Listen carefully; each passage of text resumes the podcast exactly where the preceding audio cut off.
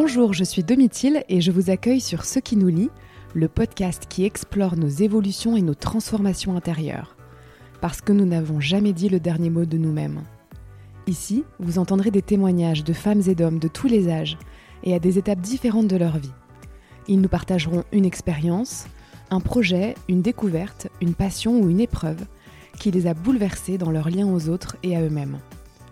Leurs voix nous confieront leurs questionnements, leurs doutes, leurs joies, leurs révélations. Une chose les relie, leurs expériences, quelles qu'elles soient, sont fécondes. À travers leurs témoignages, vous allez explorer la possibilité que nous portons tous de nous réinventer, de trouver notre second souffle, de créer, d'aller puiser en soi ce que nous ignorions jusqu'ici.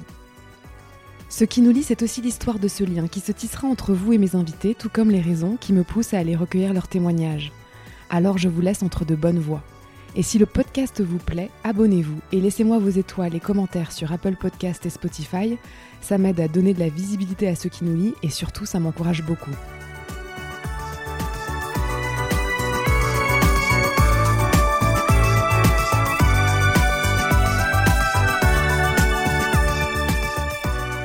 Une rencontre, ça ne tient à rien.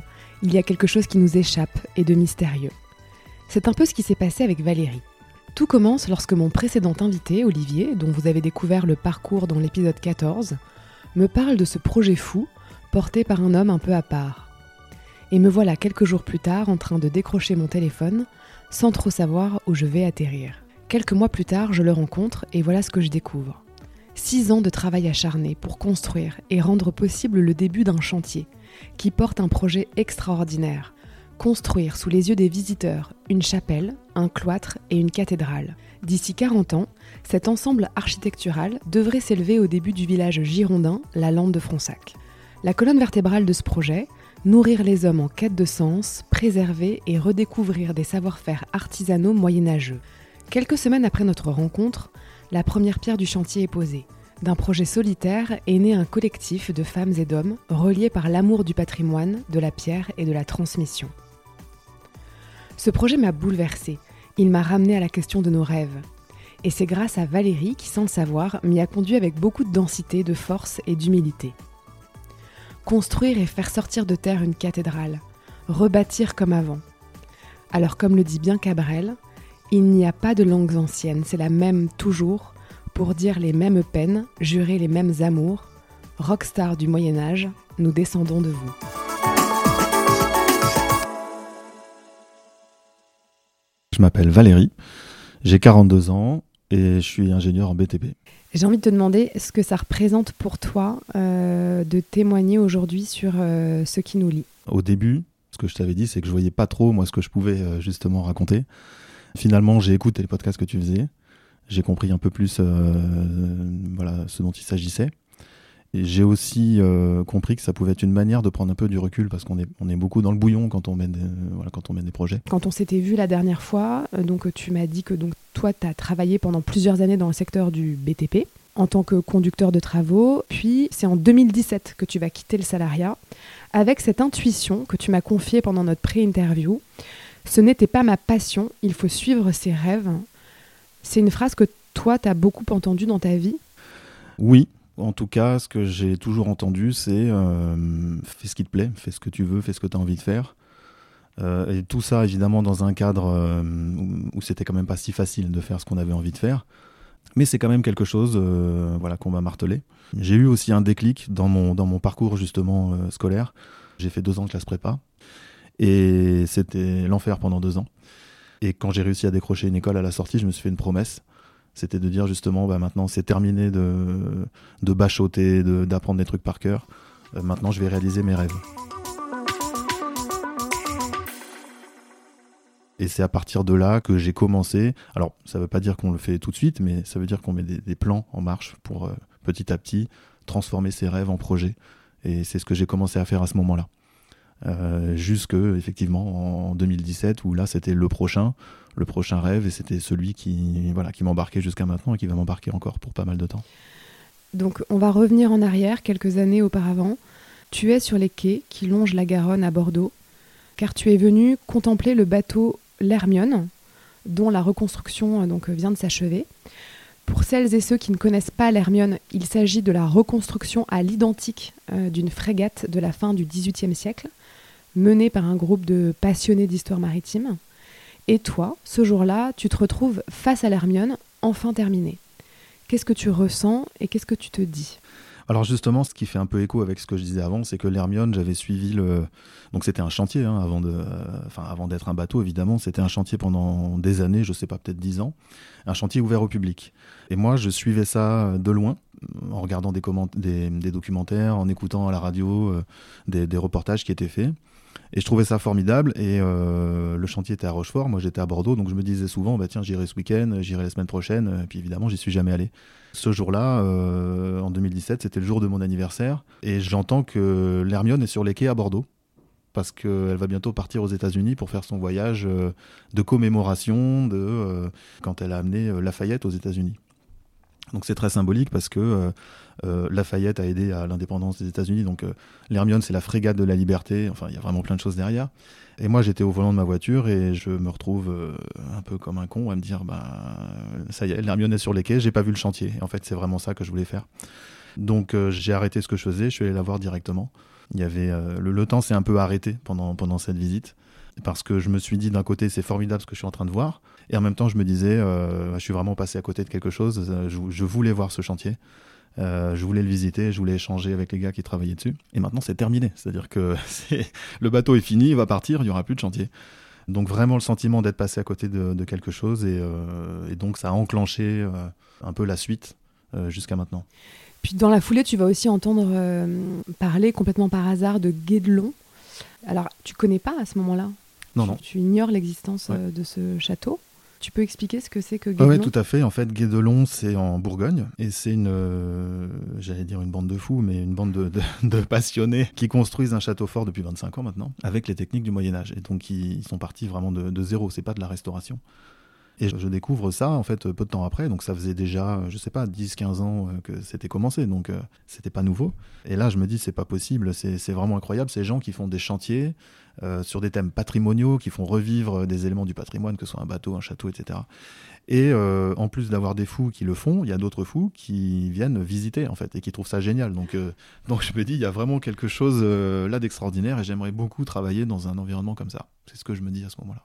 C'est-à-dire que ces rencontres successives, finalement, c'est un peu le début du rêve qui se dessine et que tu vas suivre? Exactement. c'est vraiment l'envie, puisque moi je suis quand même... intéressé par ce que je fais au quotidien. Mon métier, c'est d'organiser des chantiers. Moi, moi j'aime bien cet univers-là.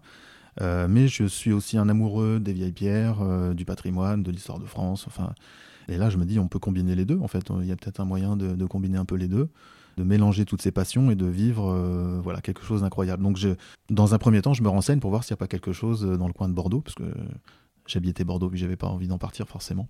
Donc, voir s'il n'y a pas ce genre de chantier qui pourrait, sur lequel je pourrais aller dans un premier temps. Il n'y en avait pas. Il n'y en avait pas. Ok. Donc en fait, si je comprends bien, donc de 2014 euh, à 2017, tout ça mûrit à l'intérieur de toi. Quelque chose est déjà finalement en train de se construire, euh, nourri par ces rencontres et ces découvertes et ces réflexions. Et c'est vraiment en 2017 que euh, tu franchis une, étape puisque tu vas quitter ton, ton poste. Et donc c'est la fin du salariat pour toi. Pourquoi tu le quittes et comment tu abordes cette nouvelle étape de ta vie? Qu'est-ce que tu te dis? En fait, pendant toutes ces années, euh, j'avais ce rêve, c'était vraiment un rêve maintenant, de dire euh, euh, ce qui serait formidable, c'est d'avoir le, en quelque sorte le guédelon des cathédrales. Moi, je suis vraiment un passionné d'architecture gothique. Je fais partie de ceux qui regardent les documentaires, même quand ils sortent toutes les deux semaines, sur comment ils ont fait pour construire les voûtes à croisée d'ogives, etc. Et je me dis, voilà, ça serait vraiment un chantier comme ça que, sur lequel je voudrais œuvrer. Et comme ça n'existe pas, ben, ça serait, voilà, il, faudrait, il faut le faire. quoi. Euh, évidemment, c'est un rêve et je me dis, bon, euh, c'est un doux rêve, mais euh, évidemment que je le ferai pas. Et puis ce doux rêve va partir, comme quand parfois on formule des rêves et puis six mois après, bon, on se dit que c'était bon, peut-être juste une mauvaise idée.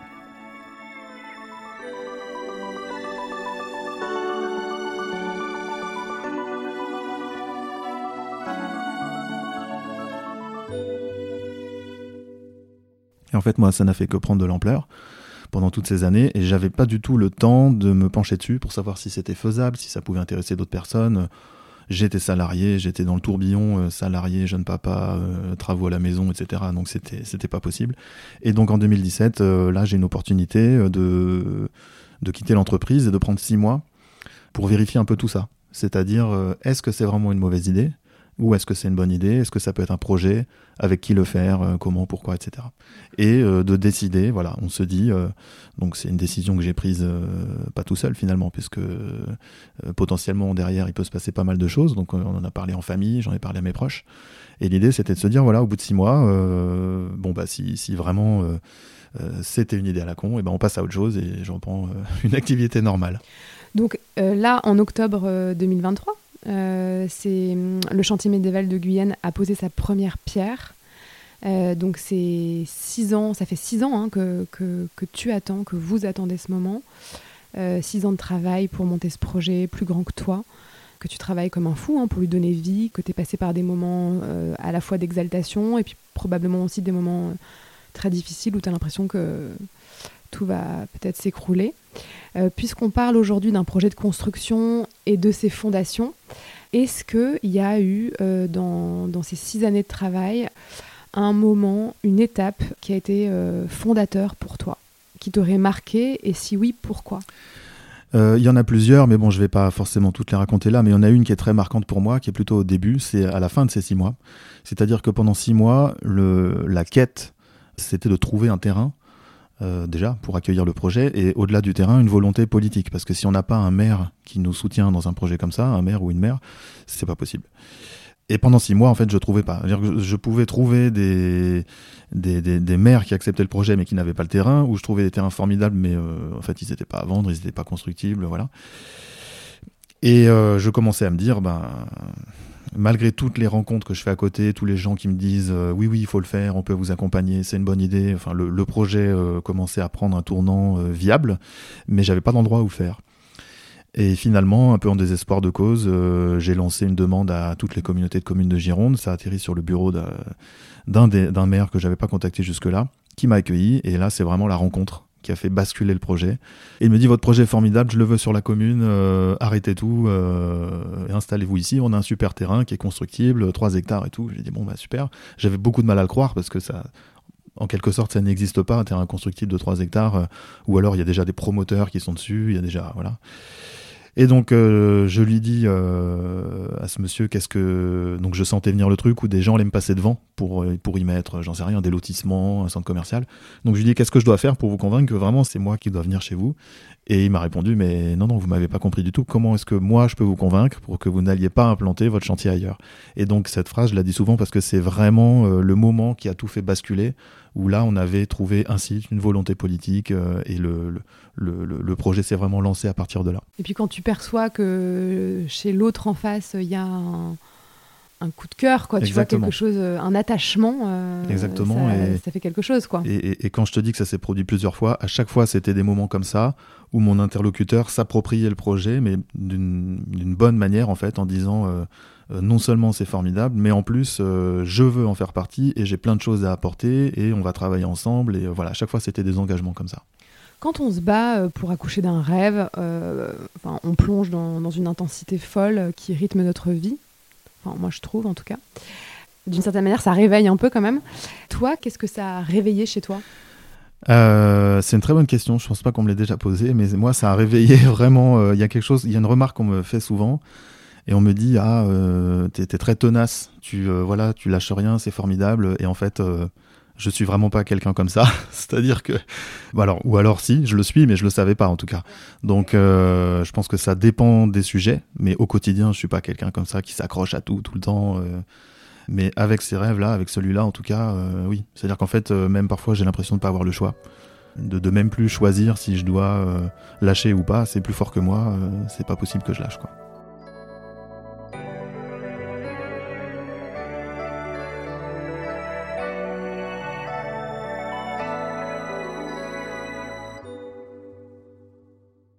Dans ton projet, c'est l'amour de la, de la pierre qui s'exprime. Et euh, pour moi, la pierre, ça représente euh, le socle et ce sur quoi on s'appuie. D'aussi loin que tu t'en souviennes, j'aimerais bien te demander euh, d'où est-ce que ça vient? Enfin, est-ce que tu as une idée L'amour de la pierre, oui. Alors, il y a beaucoup d'amour dans ce projet. L'amour de la pierre, oui, mais l'amour pour ceux qui l'ont façonné aussi. ça, c'était vraiment quelque chose très rapidement qui est venu. C'est que on aborde souvent les, études ou les documentaires sur ces bâtiments en parlant de la structure mécanique, la dynamique des pierres, etc. Mais on voit rarement dans ces documentaires les gens en train de la poser, de la tailler, de la préparer, de la penser, de la dessiner, etc. Et c'est cet amour-là qui est plus fort que les autres. Assez naturellement, je pense que euh, c'est parce que quand j'étais enfant, on était dans, le, dans, les pays de la Loire, on était à Tours, et on visitait tous les week-ends les châteaux euh, de la Loire. Donc j'imagine que ça vient un peu de là. Et puis pour euh, l'amour de ceux qui les ont travaillés, ça vient aussi d'une certaine culture qu'on a dans ma famille, de rechercher d'où l'on vient, que faisaient nos ancêtres, etc. Et il se trouve que je viens plutôt d'une famille de bâtisseurs. Ce qui est assez drôle, c'est que du côté de mon père, c'est vraiment une sorte de, tradition, je disais une culture dans la famille. Donc ça, c'est depuis toujours où on me raconte les histoires, où on a, on a des écrits, où on va parfois se recueillir aussi dans des lieux historiques de la famille. Euh, donc ça, je le savais depuis longtemps. Et c'était effectivement plutôt pour euh, des gens qui construisaient aussi euh, des grandes choses à l'étranger. Donc ça pouvait être des lignes de chemin de fer au Brésil, des carrières de marbre en Suisse. donc il y, a beaucoup de choses. Et puis j'ai découvert euh, l'année dernière que en fait c'était un peu pareil du côté de ma mère. en fait, euh, du côté de ma mère, c'est une famille de Landais. On a aussi beaucoup d'infos, mais beaucoup moins cette culture. Donc les infos, euh, elles n'ont pas été beaucoup transmises. Et j'ai retrouvé des livres que j'ai lus, tout simplement, et c'était écrit noir sur blanc. Et donc, il y a 200 ans, ma famille, dans les Landes, construisait des églises dans les villages de, de Maumeuil, d'Argelos et de Castegnos, même jusqu'à Biarritz. Et voilà, ça c'était une grande découverte. C'est écrit dans vos pages, mieux et bien avant nous, rockstar del medio d'age, senda balem vous.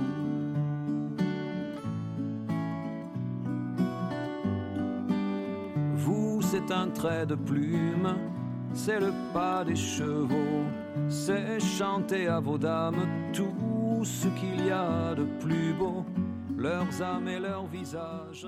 Ça m'a conforté dans. En fait, j'ai jamais euh, souhaité forcément reproduire ce que faisaient les anciens, c'était pas forcément euh, une volonté. Mais après tout, le fait de le faire, ça me conforte aussi, dans une certaine filiation, euh, dans le fait de faire perdurer ce qu'on a toujours fait chez nous. Et ça m'aide aussi à, à m'ancrer dans mon quotidien, à m'ancrer dans la vie, à m'ancrer dans mon passage ici. quoi. Et puis il y, a ce, désir en fait euh, dans ton projet de transmettre et d'ouvrir ce chantier aux autres. C'est ce à quoi tu faisais référence avec l'Hermione et Guédelon justement, à tous ceux qui veulent apprendre, découvrir, se former et même euh, travailler. Parce que finalement c'est surtout ça le cœur de votre projet, transmettre, former et relier les hommes entre eux. Cette dimension euh, sociale de justement qui consiste à créer du lien à travers l'amour du patrimoine, comment ça t'est venu en fait, assez rapidement, dans l'association, on a voulu, euh, bon moi je le voulais, mais les autres aussi, on a voulu euh, porter un projet social dans ce projet, qui pourrait être, euh, le, projet est évidemment culturel, mais on voulait vraiment rajouter une dimension sociale, sans savoir forcément exactement comment. Et puis, dans toutes les rencontres qu'on a faites, y compris dans le monde professionnel du patrimoine, on, on s'est aperçu qu'il y a des opportunités énormes en termes d'emploi, de transmission des savoirs, et que c'est un vrai sujet aujourd'hui, c'est-à-dire que euh, ces savoir-faire des bâtisseurs de cathédrales, en fait, plus le temps passe et plus on est en train de les perdre. Parce que on manque de monde et on, manque aussi de temps. Mais donc aujourd'hui, le, savoir-faire, on en perd tous les jours. Et ce que faisaient nos anciens, euh, pas forcément il y a 1000 ans, mais euh, il y a 50 ans, il y a des choses qu'on fait plus aujourd'hui et qu'on ne sait plus faire ça ne veut pas dire qu'on ne saurait plus faire. Donc l'idée, c'était aussi de remettre un peu ces savoirs euh, au centre de, la table et de les, de les sanctuariser, de, créer une sorte de conservatoire euh, des savoir-faire, de pouvoir les, capitaliser pour euh, ceux qui vont nous suivre. Et ça t'a pris du temps, j'imagine, de constituer toute cette équipe quoi, qui t'accompagne Oui, oui, en fait, elle se constitue encore tous les jours maintenant. assez rapidement, on a eu un petit socle d'une dizaine de personnes qui avaient déjà un peu l'habitude de travailler ensemble dans le patrimoine ici à Bordeaux. Ça va du charpentier au tailleur de pierre, euh, en passant par des historiens, des, enseignants, etc. Et puis euh, maintenant, c'est euh, au jour le jour, on a des gens, même des gens qui viennent nous voir sur le chantier en disant bonjour, moi j'habite le village, je suis compagnon depuis 20 ans, mais justement, ce que vous proposez, ça m'intéresse parce qu'on a du mal à le, à le faire aujourd'hui comment je peux participer, comment je peux m'engager. et ça, voilà, ça c'est formidable. Et puis, plus on avance, plus on, nous-mêmes on découvre des choses où on va proposer des nouveaux métiers, généralement liés à des matériaux. Donc, on commence avec la pierre, la chaux, puis bientôt il y aura le bois, puis après il y aura l'argile. Enfin, et donc à chaque fois, on a besoin de nouvelles compétences. Et on se rend compte que ça, il y, a beaucoup de monde qui a du, savoir-faire à chaque fois euh, dans, dans, dans, tous les domaines, mais ils n'ont pas forcément l'habitude de travailler ensemble. Et nous, on essaye tant que possible aussi de servir justement de, de, de, point de connexion entre toutes ces personnes. Par exemple, on va faire le lien entre les entreprises et les historiens. C'est très peu fait aujourd'hui. Chacun travaille un peu dans son coin. Et en fait, les deux ont énormément à apporter euh, et à apprendre des autres. Et donc voilà, ça c'est en train de se créer et c'est génial.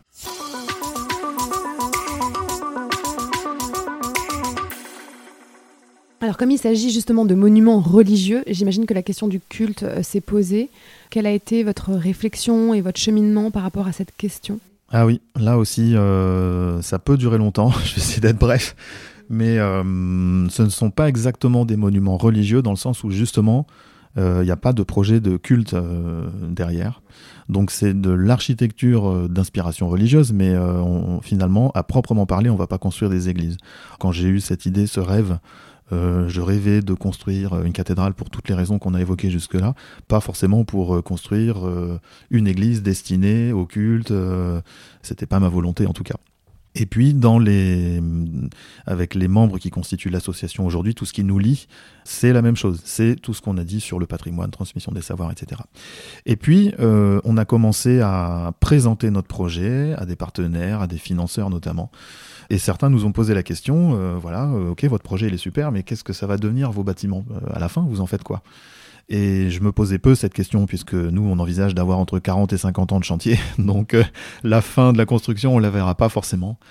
Et puis l'idée, c'est quand même de garder une activité de chantier ou en tout cas de transmission des savoirs sur site. C'est-à-dire que même quand ça sera terminé, on imagine que les bâtiments vont abriter peut-être d'autres métiers, pas forcément de la construction, mais ça peut être des métiers d'art, et de, continuer cet esprit de, travail, euh, une sorte d'école, euh, de chantier-école.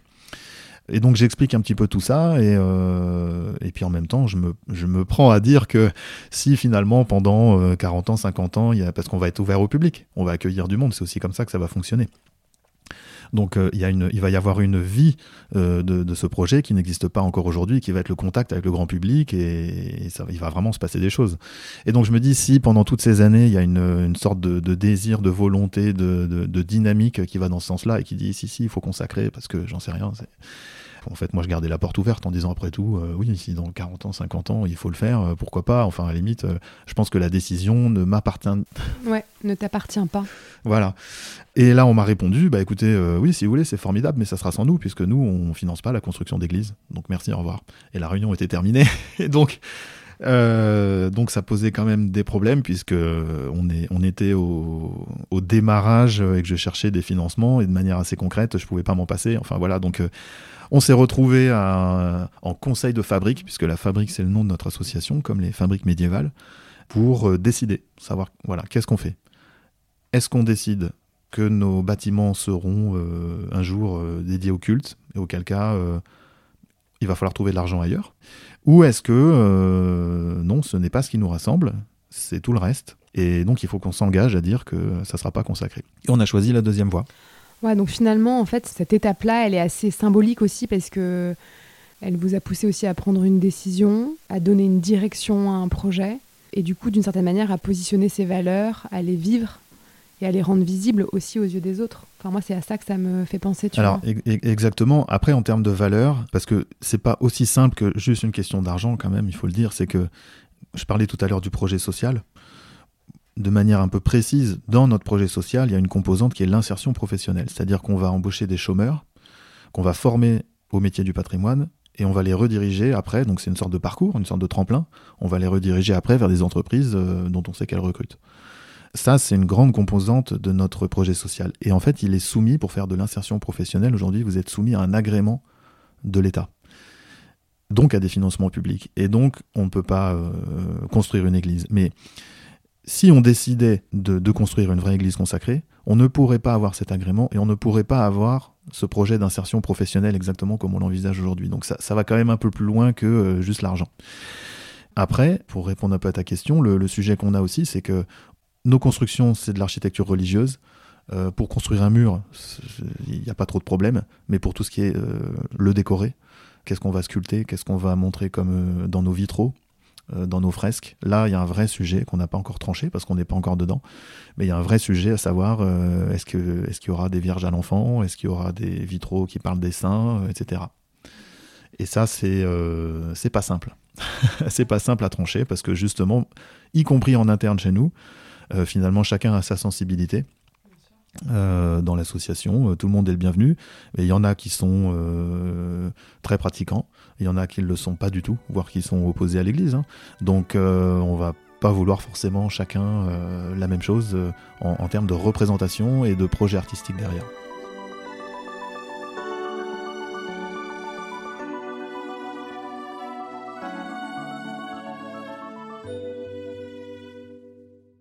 Quand on s'est rencontrés justement euh, la dernière fois qu'on avait euh, échangé tous les deux et que tu m'avais raconté cette étape de votre parcours euh, qui vous a poussé justement à, à, réfléchir hein, finalement à la finalité aussi de tout ça et si c'était plutôt du côté du culte ou plutôt du côté de, voilà, de la transmission, des savoir-faire et tout.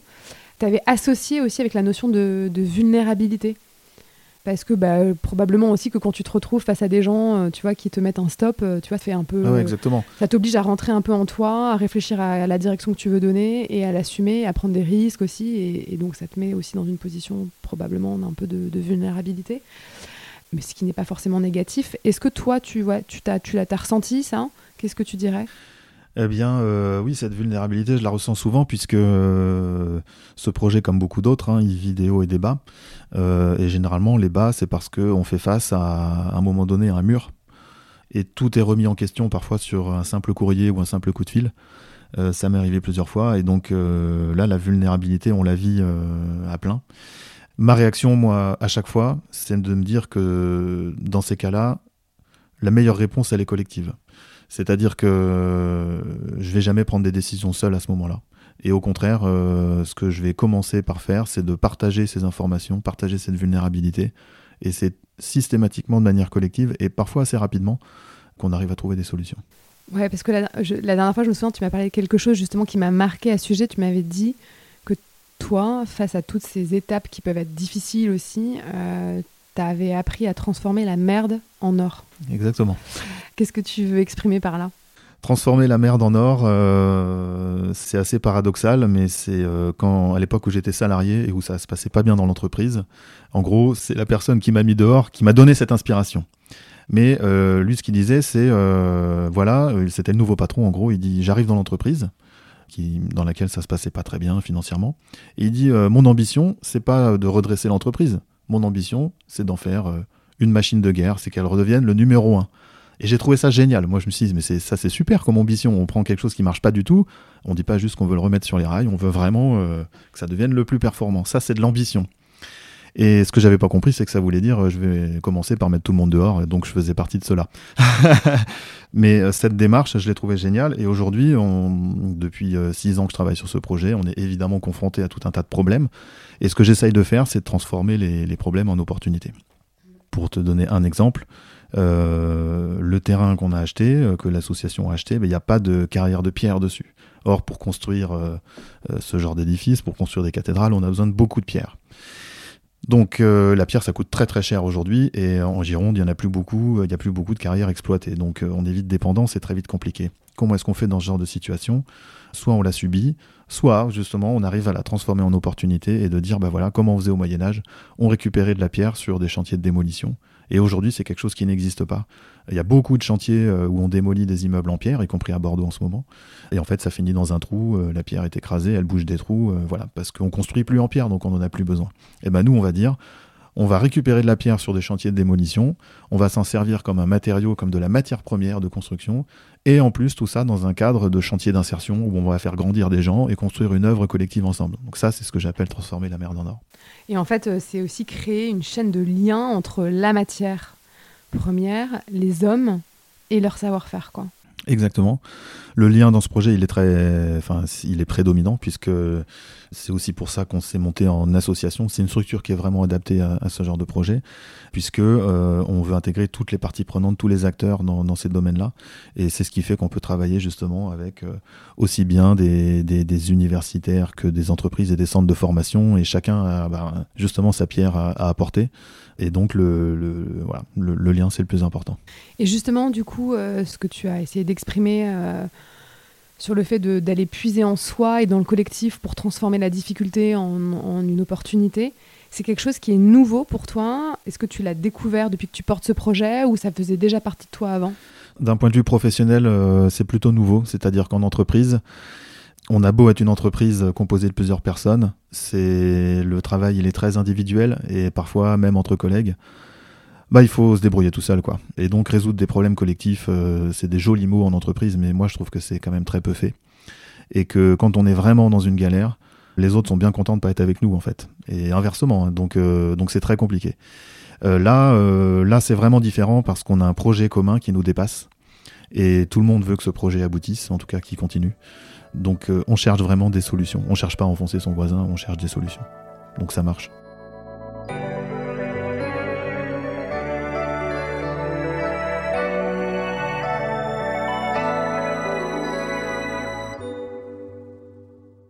Est-ce que c'est aussi euh, ce qui, d'une certaine manière, te rend heureux, quoi, euh, passer par la difficulté et la galère, d'une certaine manière, pour accéder après à une forme de, tu vois, de fierté, de bonheur, euh, comme si tu gagnais un combat, quoi, à chaque fois? Alors, honnêtement, je m'en passerais bien. Euh, ça me dérangerait pas de ne pas passer par des galères, même si derrière il y a, peut-être moins de satisfaction, je sais pas. Non, parfois quand, quand ça roule tout seul, c'est bien aussi. Hein. On profite, on profite bien aussi. Euh, non, en revanche, ce qui est assez fascinant, c'est que quand on est au plus bas, ben, on, sait que ça va remonter derrière. Donc il y a un moment où on se dit, bon, il faut serrer les dents, mais de toute façon, ça ne peut que remonter derrière. Et, euh, ça se vérifie, en tout cas jusqu'ici, ça s'est vérifié à chaque fois. Et c'est vrai que la, remontée peut être très particulière et, euh, source de pas mal d'adrénaline. C'est-à-dire que voilà, en six ans, il y a eu pas mal de fois où ma journée se passait à peu près normalement, ou euh, soit je suis en, je sais pas, en rendez-vous ou devant mon ordinateur à traiter euh, des mails, à faire un truc basique, et puis je reçois une nouvelle. Alors ça peut être un texto, un mail, un coup de fil, qui fait tout basculer. T'as un exemple en tête? J'ai un exemple en tête. C'était en sortie de Covid. Ça faisait longtemps qu'on essayait de faire passer notre projet d'insertion professionnelle, qui, qui, est soumis donc à un agrément de l'État. Ça ne passait pas pour tout un tas de raisons, y compris parce qu'on pensait que, il pensait qu'on allait construire des églises, euh, qu'on était des, des, voilà, des fanatiques, etc. Donc j'ai mis, euh, j'ai mis deux ans avant de les convaincre que c'était pas le cas. Le Covid arrive euh, là-dessus, donc tout était, c'était vraiment l'encéphalogramme plat. rien ne se passait. Et puis, en plein confinement, alors que j'étais derrière mon ordi, je reçois un mail qui dit qu'on allait toucher une subvention de l'aide publique dans le cadre de ce projet d'insertion et dans le cadre du programme, de, le plan de relance euh, post-Covid, euh, où il focalisait beaucoup sur les, entreprises d'insertion, euh, la réorientation professionnelle et tout. Et là, on allait toucher 100 000 euros et c'était. et alors qu'on galérait pour trouver 500 balles, quoi. Donc là, c'était la folie. Ouais, tu m'étonnes. et donc ce jour-là, tu es tout seul dans ton bureau. Exactement. D'accord. Le chantier médiéval de Guyenne, c'est aussi une aventure qui, bah, qui embarque tes proches, ta famille, tes amis, euh, et peut-être des moins proches qu'ils sont devenus aussi, par la force des choses. Toi, tu dirais que ce projet, il apporte, euh, qu'est-ce qu'il apporte dans tes relations avec ton entourage? Comment il les nourrit? Alors c'est assez drôle parce que donc je, je, savais quand même depuis le moment où je me suis lancé dedans que ça risquait d'embarquer tout le monde et qu'il fallait être vigilant avec ça je voulais pas me retrouver à, travailler jour et nuit, soir et week-end, euh, vacances comprises, euh, même si c'est quelque chose qui me passionne, mais bon, pour les autres, quoi, pour que ce soit supportable pour tout le monde. Donc j'ai essayé de, de mettre quand même un petit peu de distance. Euh, donc je rentre pas trop tard. Enfin voilà, j'essaie d'avoir un rythme. Et, au fond de moi, j'ai même l'impression d'être plus disponible que quand j'étais salarié. Jusqu'à ce que en fait on me fasse comprendre aussi que pas forcément. Ou en tout cas j'étais peut-être euh, à la maison mais euh, complètement absorbé par, par mon projet. Parce que c'est vrai que c'est quelque chose qui me fait vibrer particulièrement. C'est d'ailleurs cette question de la vibration elle est enfin il y a une vraie question sur la vibration. Je ressens une sorte de vibration avec ce projet. Et donc je le voilà je le vis 24 euh, heures sur 24 et c'est compliqué d'arriver à en sortir même même en présence de mes proches quoi. Même voilà même s'il y avait ce contraste avec ma femme et mes enfants, même si j'essaye d'être disponible, bah forcément c'est pas directement le cas. Après, euh, le, lien avec mes proches, que ce soit la famille et les amis, euh, il est très particulier, c'est-à-dire que c'est depuis le début un énorme soutien, mais c'est vraiment des vagues de soutien. Je m'attendais pas du tout à ça. Et je pense que c'est vraiment lié, euh, euh, alors c'est, peut-être un peu lié à moi, mais c'est aussi vraiment lié au projet. C'est-à-dire que si j'avais monté une entreprise, euh, je dirais un peu plus classique ou de, enfin je, je sais pas quoi, mais ça n'aurait pas été le cas, pas autant en tout cas. C'est vraiment un projet commun maintenant. C'est, c'est presque un projet familial et un, projet d'amis, voilà tout mélangé. Donc ça, c'était très impressionnant. Et puis ce qui est drôle, c'est que euh, voilà, il y a des, des gens que je connaissais un petit peu, euh, mais pas forcément, voilà, pas beaucoup plus que ça, ou des gens que je connaissais pas du tout, avec qui on est vraiment relié par le biais de ce projet à quelque chose qui nous dépasse vraiment. Comme quand parfois on peut aller dans une association ou euh, voilà être bénévole dans une association et on connaît pas les gens, mais on vit avec eux quelque chose d'incroyable. Bon bah là c'est un peu ce qui se passe.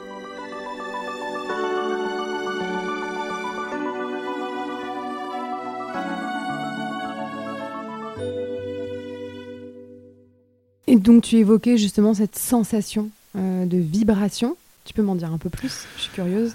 Ah bah, j'aimerais bien, mais c'est j'en apprends tous les jours. Euh. Voilà, c'est difficile à, exprimer puisque moi-même je sais pas exactement ce dont il s'agit, mais euh, on disait tout à l'heure qu'est-ce qui aurait pu me pousser à aimer les vieilles pierres. Donc je, ne sais pas exactement. Ce que je sais, c'est que quand je me retrouve dans une vieille maison ou dans une église ou dans un château, il se passe quelque chose, une sorte de bien-être, une sorte de sérénité.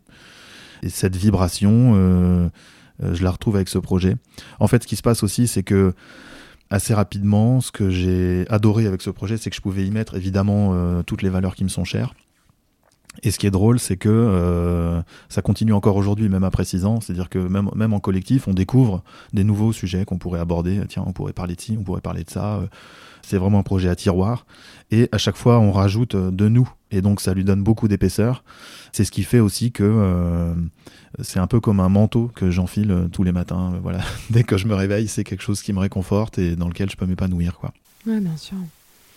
Alors, tu m'avais aussi parlé de, ton fils aîné l'autre jour, bah, à qui tu transmets aussi hein, cette, cette vibration, parce qu'il n'y a pas de raison que voilà qu'elle soit vécue de manière, tu vois, individuelle. En fait, elle peut aussi se, se transmettre peut-être malgré toi, mais en tout cas, visiblement, elle se transmet, puisque euh, tu me décrivais que lui, justement, il était habité par cette envie de partager cette aventure familiale à ses camarades de classe et à sa maîtresse. Qu'est-ce que tu ressens lorsque tu le vois, justement, euh, du haut de ces quelques années, habiter ce projet euh, C'est quelque chose? Ouais, ouais c'est vraiment quelque chose. bon, c'est très agréable parce que ça pourrait être le contraire et en fait, c'est génial. Donc, donc c'est super de voir l'enthousiasme euh, alors qu'il a voilà il a 8 ans mais en fait l'enthousiasme il l'a depuis euh, bah moi ça fait 6 ans que je travaille dessus donc euh, il l'a depuis qu'il a 2 ans depuis qu'il a 2 ans il vient avec moi quand on fait des, démonstrations de taille de pierre des trucs comme ça donc il, il, savait pas exactement de, de quoi il s'agissait mais il disait déjà je suis un tailleur de pierre bon voilà il y a même quelques années, il m'a dit mais si un jour dans ton chantier, euh, voilà, toi t'as plus envie ou tu t'en vas, euh, moi je pourrais continuer après, ça sera moi le chef. Euh, donc je, sais pas, on verra, mais oui si tu veux. Et ça aussi c'est drôle, c'est que moi j'essaye de le préserver de ça. Enfin j'aimerais qu'il trace sa voie évidemment. si s'en prenant la suite, ça serait formidable, mais mais pas forcément, voilà. Et en fait, bah, très naturellement, lui il est il est connecté quoi. Donc euh, donc c'est très drôle et hum, ce qui est drôle aussi c'est de voir euh, bah, qu'il a envie de partager. Donc un jour il revient euh, de l'école en disant bon bah demain c'est bon j'ai prévu je vais faire mon exposé sur le sur le chantier médiéval. Ah bon bon mais mais pourquoi la maîtresse te l'a demandé Non non non c'est moi qui suis allé la voir et j'ai dit je veux faire ça. Donc on a préparé des petits documents, des petits des petits trucs. C'était sympa. Ouais, ouais.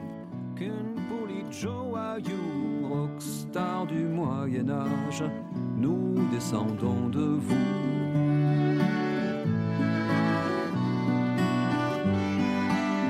Geoffrey Rudel, Guillaume, Bernard de Ventadour, Peyre, Bertrand de Borne, sans autre troubadour.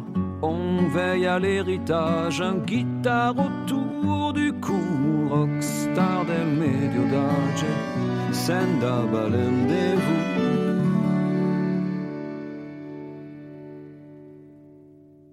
Et toi, tu te souviens du métier que tu avais envie de faire euh, lorsque tu étais enfant? Oui, oui, moi pendant très longtemps, je voulais être militaire. Parce que dans ma famille, il y a des bâtisseurs et en gros, l'autre moitié, c'est des militaires. C'est resté longtemps et c'est un peu à l'adolescence où euh, ça a commencé à basculer, c'est-à-dire que je voulais être euh, militaire, mais dans le génie. Euh, parce que j'étais fasciné par euh, donc le génie c'est une branche de l'armée qui en gros qui fait des travaux qui, qui, qui, fait les installations pour tout le monde quoi. Donc euh, ils sont ils sont respectés dans l'armée parce qu'on a besoin d'eux en fait. Entre les différentes armes la cavalerie l'infanterie tout le monde se tire un peu la bourre voilà nous on est les meilleurs etc mais le génie les gens les respectent parce qu'on a besoin d'eux. On a besoin des tentes qu'ils mettent en place. On a besoin de euh, de, des énergies qu'ils apportent, etc. Et moi, je voulais faire ça parce que j'étais fasciné, euh, parce qu'on peut avoir euh, un camion qui se déploie et qui, et qui fait un pont. Enfin voilà, il y a des trucs. moi, c'était les machines, donc la partie vraiment chantier. Et puis, et c'est comme ça que petit à petit, quand même, j'ai j'ai dérivé vers le monde de la construction qui m'a qui m'a tout de suite branché, quoi. Ouais, c'est super intéressant de voir que c'est vraiment que c'est une construction finalement tout ah ça. Oui, complètement et que déjà dans ton, dans, dans, ton rêve d'enfant, il y avait quelque chose qui reliait en fait tes origines euh, entre elles. Ah ouais, c'est vrai. amusant. Et aujourd'hui, euh, ça continue. En fait, c'est vraiment un long cheminement, quoi. Ça s'arrête jamais. Ce cheminement de dire, euh, puisque finalement tout ce que je fais là, c'est pour donner du sens dans un premier temps à ma vie professionnelle. Au début, en me disant, bon, bah, je vais travailler encore 30 ans, 35 ans. C'est pour faire quoi? Parce qu'on on passe 8-10 heures par jour toute notre vie au travail. Euh, si c'est pour euh, faire quelque chose qui nous plaît pas, vraiment ça, alors vraiment ça a aucun sens. Donc moi je voulais commencer par ça. Euh, en me disant je veux m'éclater dans mon boulot, je veux que quand je me lève le matin, je me dise super, je vais bosser. Ça paraît un peu, bidon, mais finalement c'est vraiment ça et c'est le cas aujourd'hui. Et en fait, ce cheminement évolue vraiment, en tout cas dans mon cas, euh, jusqu'à euh, quelle est ma place dans la société, quelle est ma place dans la vie, dans mon passage sur Terre, etc. Et moi, plus j'avance dans ce projet, plus je me rends compte que euh, c'est voilà, je suis vraiment à ma place.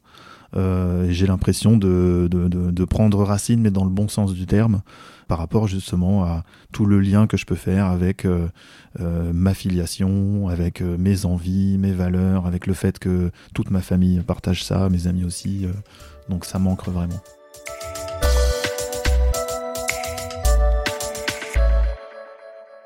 Aujourd'hui, qu'est-ce qui est important pour toi dans tes relations avec les autres? L'amour. Pour moi, le lien, c'est l'amour. En fait, c'est l'amour qu'on met dans ces, dans ces relations.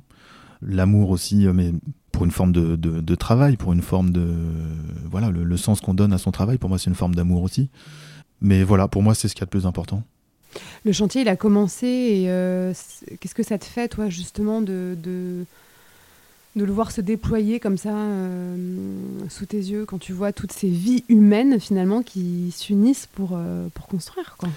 En fait, il se passe des, choses aujourd'hui auxquelles je m'attendais pas du tout. C'est que d'une part, on, c'est un peu frustrant parce qu'on manque un peu de moyens, donc ça, démarre pas comme on voudrait que ça démarre.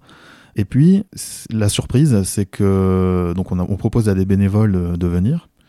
Il y en a qui, ont répondu tout de suite. Il y en a même en fait qui nous attendaient au tournant et depuis des années qui me disaient bon, euh, c'est bon, ça démarre, on peut venir, euh, voilà. Et le jour où on a dit euh, bah, vous pouvez venir, bah, ils sont arrivés le lendemain. Et ils sont arrivés avec des gâteaux, avec des, des, couverts, des assiettes qu'on n'avait pas, avec voilà. Donc ça c'est la grosse surprise, c'est qu'il y a des gens qui donnent de leur temps pour mettre les mains dans la boue, pour porter des cailloux, pour travailler dehors alors qu'il pleut mais aussi pour passer des bons moments avec euh, tous les autres. Et euh, ça, ça me dépasse un peu. Enfin, ça me dépasse un peu. C'est super, je m'attendais pas à ça. Il y a vraiment cet aspect aussi de, de convivialité, de travailler en s'amusant, euh, réaliser une œuvre commune. C'est vraiment ce qu'on essaye de, de, de, faire là. En tout cas, c'est le sentiment qu'on a en venant sur le chantier. Bien sûr. Quand tu dis que les bénévoles donnent de leur temps, on ne peut que penser qu'il y a quelque chose qui les rejoint aussi, euh, tu vois, à l'intérieur d'eux, quoi. Oui, oui, complètement. Et puis en fait, euh, moi je me rends compte que c'est quelque chose que j'aurais aimé faire aussi en tant que bénévole. Hein. Enfin, parce qu'on découvre des gens formidables, euh, parce qu'ils sont contents de participer à cette aventure, et notamment au début de cette aventure. La majorité des bénévoles, c'est quand même des gens qui sont retraités aujourd'hui. On a, on a quand même des jeunes qui viennent, mais parmi ceux qui viennent presque tous les jours, il y en a qui viennent trois jours par semaine, c'est plutôt des retraités. Mais voilà, ils, arrivent à trouver quelque chose, une forme de lien qu'ils n'auraient pas autrement. Et ta raison d'être et les, et les raisons pour lesquelles ce projet s'est emparé de toi? Alors on a, on a évidemment abordé plusieurs choses lors de, de, cette interview, mais qu'est-ce que tu en comprends aujourd'hui? Ça va continuer d'évoluer évidemment, mais aujourd'hui tu dirais quoi? Euh, en fait, il y a, quelque chose qui me poursuit un peu dans ma vie. C'est une forme de responsabilité à prendre. Quand je veux faire quelque chose et que je suis convaincu que je dois faire cette chose, si ça n'existe pas, je me dis bah c'est à moi de le faire en fait. En tout cas, si personne le fait et que moi j'aimerais juste y participer, mais euh, si personne l'a fait, bah, ça veut dire qu'il faut le faire. En tout cas, euh, ça veut dire que c'est à moi de le faire. Donc, je pense qu'il y a beaucoup de ça là-dedans. En fait, mon rêve à moi, ça n'est pas de construire une cathédrale. Mon rêve à moi, euh, finalement, ça serait d'être maçon sur un chantier de cathédrale. Aujourd'hui, euh, c'est pas possible, donc il faut déjà lancer le chantier avant d'en être le maçon. Ma raison d'être, elle est là. Quand je te parlais euh, d'amour tout à l'heure, pour moi, le lien, c'est l'amour. Je pense que c'est pas forcément le cas pour tout le monde. Et moi, j'ai le, bon, j'ai, le sentiment que quelque part, on vit un petit peu à la manière dont on pourrait survivre. Et je m'explique. C'est-à-dire que si euh, on se retrouvait euh, à 10 euh, sur une île déserte en mode survie. On n'agirait pas de la même manière, évidemment, les uns les autres. Il y en a un qui reste caché dans un coin pour rester tout seul, pour surtout plus avoir d'interaction et essayer de se débrouiller tout seul. Il y en a un qui survivrait de manière brutale en essayant de manger les autres. Et il y en a un qui ferait tout pour créer du lien avec les autres. Et ça serait sa manière de survivre. Et moi, je suis celui-là, en fait. Et ça se ressent à travers ce projet. Enfin, c'est-à-dire que c'est il euh, y, a, une sorte de, mise en abîme entre ce projet et moi. Quand je te disais que hum, c'est un projet qui est très ouvert et justement on essaye d'être le, point focal entre beaucoup d'univers, moi c'est un peu ma manière de vivre aussi. Et moi j'assimile ça à mon enfance, parce que je suis le quatrième d'une fratrie de cinq, et que pour survivre, il faut, euh, il faut garder le lien avec tout le monde. Tu peux pas manger les autres, parce que tu es le plus petit, et donc, tu dois, es dépendant. En fait, voilà, c'est ça, c'est que tu es dépendant des autres. D'une part, moi, j'ai essayé de m'extirper un peu de, ça euh, dans ma vie en me disant, bah, je peux pas être dépendant des autres. Maintenant, je suis un adulte, il faut que je, m'émancipe. Euh, donc, euh, je, trace ma voie. Et finalement, ça me rattrape parce que avec ce projet, je suis vraiment dépendant des autres aujourd'hui et ils me le rendent bien d'ailleurs. Donc voilà, ma vision du lien, elle est, elle est comme ça.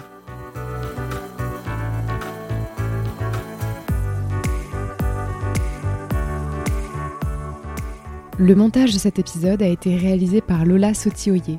La musique a été composée par Thomas Laverne. Je suis Domitil Tassin et vous écoutez Ce qui nous lie, le podcast qui explore nos évolutions et transformations intérieures. Parce que souvenez-vous, nous n'avons jamais dit le dernier mot de nous-mêmes. Je vous retrouve tous les mois pour un nouvel épisode.